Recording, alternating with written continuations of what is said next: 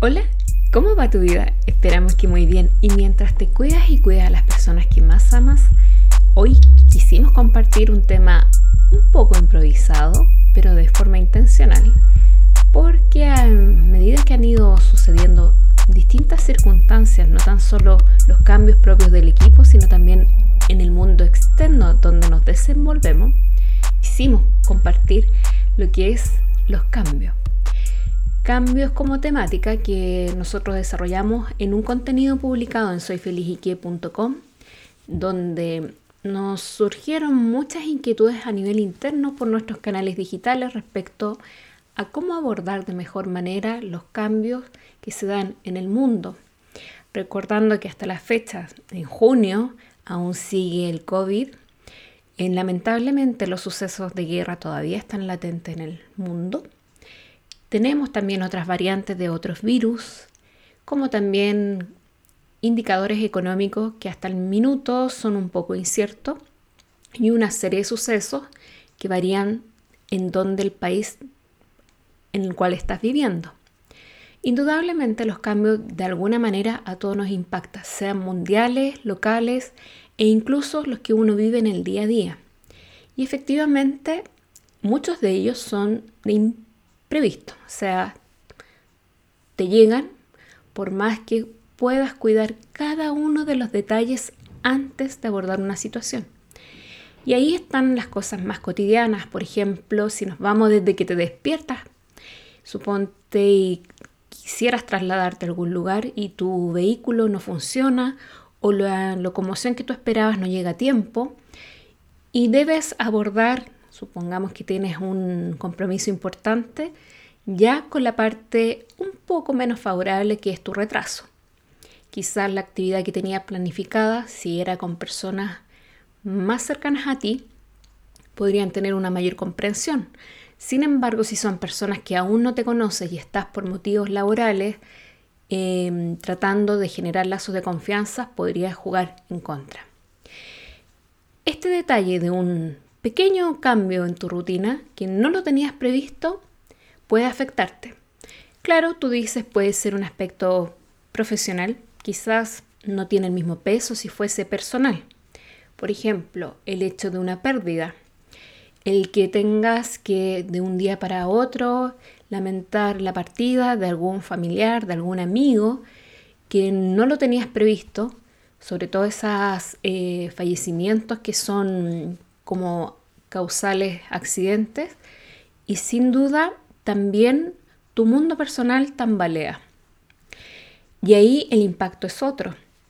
Por supuesto, porque además que son pérdidas que no se recuperan, aun cuando uno siempre puede encontrar un quizás un cierto consuelo, se podría decir, por los momentos compartidos en el minuto es difícil abordarlo por lo imprevisto que fue. Y es por eso que también eh, estos tipos de cambios que son y que llegan en forma más directa, porque sin duda nos afectan en el corazón, son un poco más complejos de sobrellevar. Porque en un aspecto tú dices, quizás vivo la pérdida puedo compartir mi tristeza con los demás y así buscar consuelo. Sin embargo, este proceso es personal y puede durar horas, días, semanas, dependiendo de esa pérdida y el significado o impacto que pueda tener en tu vida. Tipos de cambios que pueden ser más o menos trascendentes, pero que incluso el valor o importancia también Depende de la perspectiva que uno lo mire o cómo lo viva y también las decisiones que uno pueda tener, sobre todo en consideración a las emociones que se viven en ese minuto.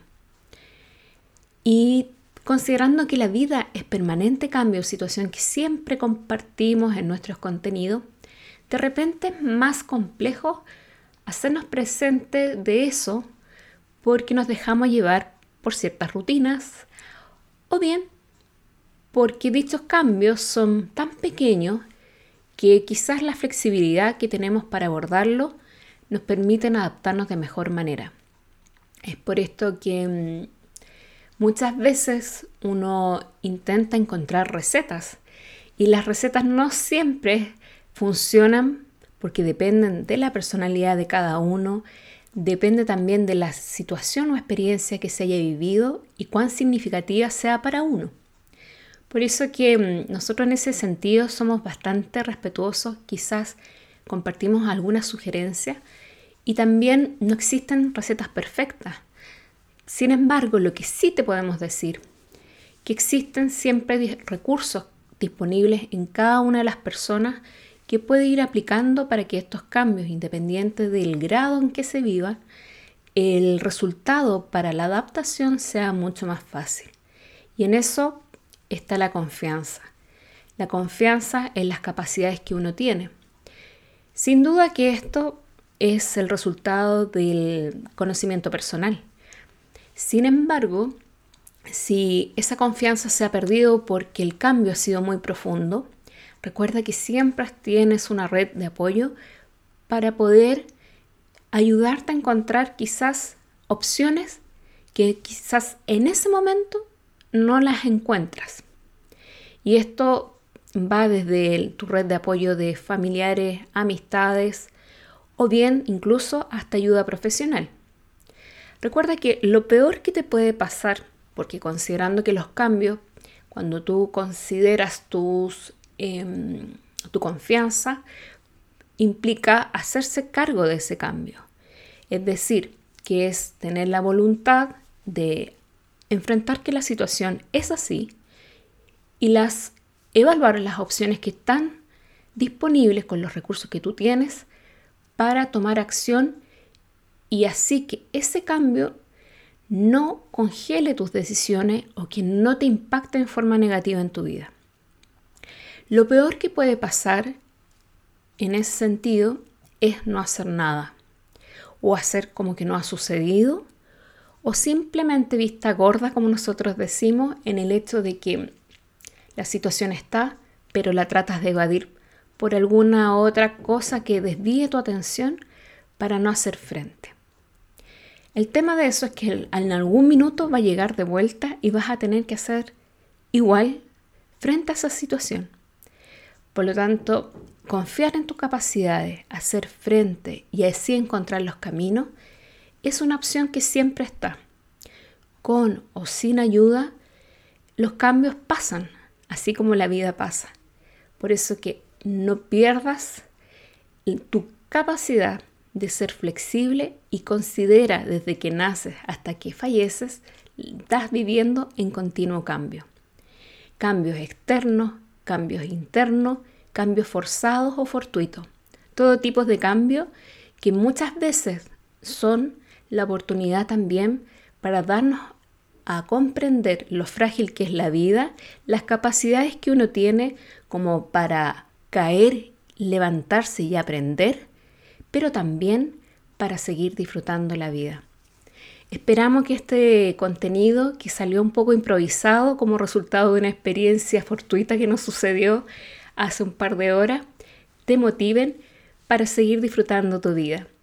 En nombre de todo el equipo de SFIQ, te enviamos nuestros mejores deseos de un feliz comienzo. Sin embargo, te dejamos invitado e invitada para que sigas participando en nuestra comunidad en todas nuestras redes sociales, como también puedas tener ahí acceso y participación por sobre todo a todas las temáticas que nosotros compartimos semanalmente e incluso en algunos canales diariamente para seguir fortaleciendo tu bienestar emocional. Con todo el amor, en nombre de todo el equipo de SFIQ, feliz comienzo para ti. Nos vemos. Chao.